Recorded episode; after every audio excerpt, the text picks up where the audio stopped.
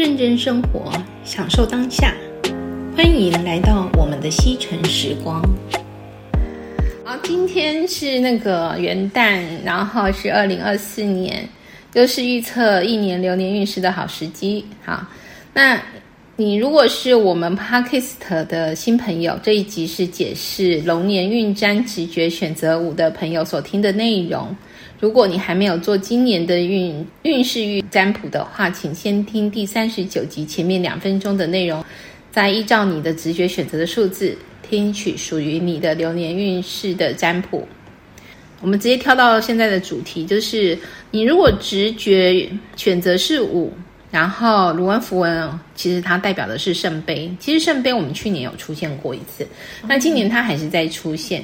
你看这个圣杯，这个、嗯、这个符号。你你你看，Vicky，你看你你觉得它像什么？我看不懂哎，它像一个倒过来的碗吗？还是锅？其实它就很像立起来的器皿嘛。嗯，对。如果你倒下来看的话，它是看起来像一个锅子吧？对对哈。其实它这个符文是象征着内在的转变。好，你看，就是像我们刚才讲说，它倒过来看，就是真的很像一个锅子。嗯、那你看锅子它盛的器皿。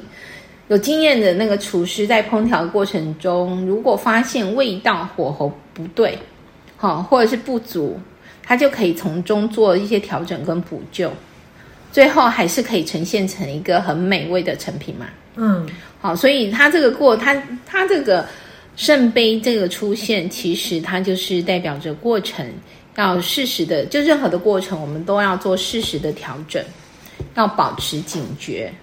所以每一次达成目标之前，我们需要付出相对的心力，才有机会达到预期的效果。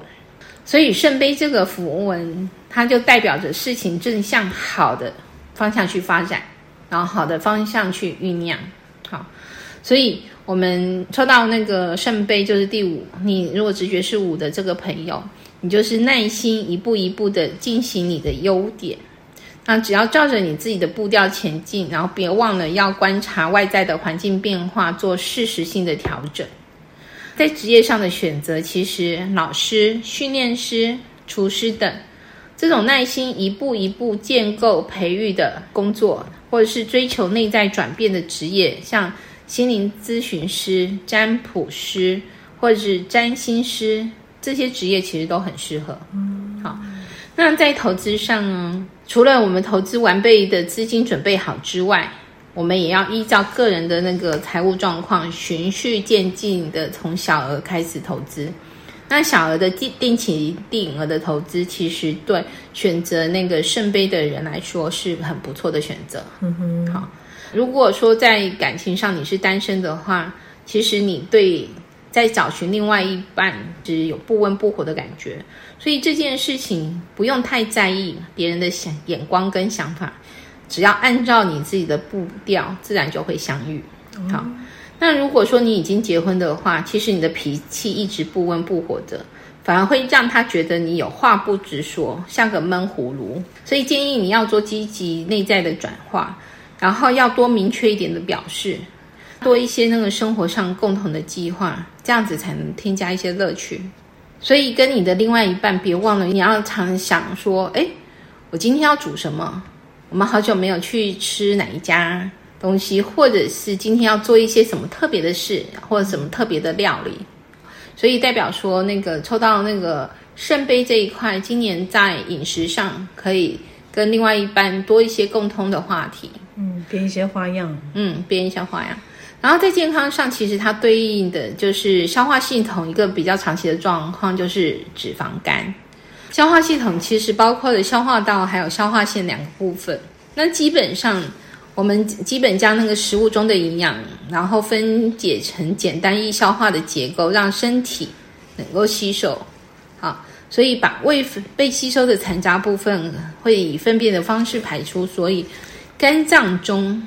积聚那个积聚过多的脂肪的状态的时候，你的生活形态的改变，好运动啊，还有那个饮食上的那个控制，才是预防跟控制脂肪肝有效的方式。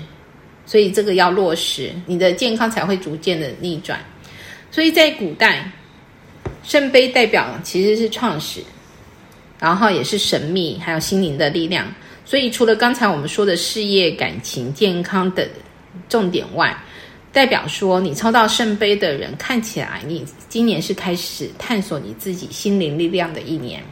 好，当然如果你是抽到那个选择五圣杯的朋友，如果要补运，好增加自己的桃花运。请大家自行翻阅我写的《卢恩出街占卜手册》这本书的内容，那里面会有详细协助那个考试补运、面试补运配色，还有一些那个配饰啊，经由调配增运的内容可以参考。美好的生活就从现在开始，我们下次再见喽。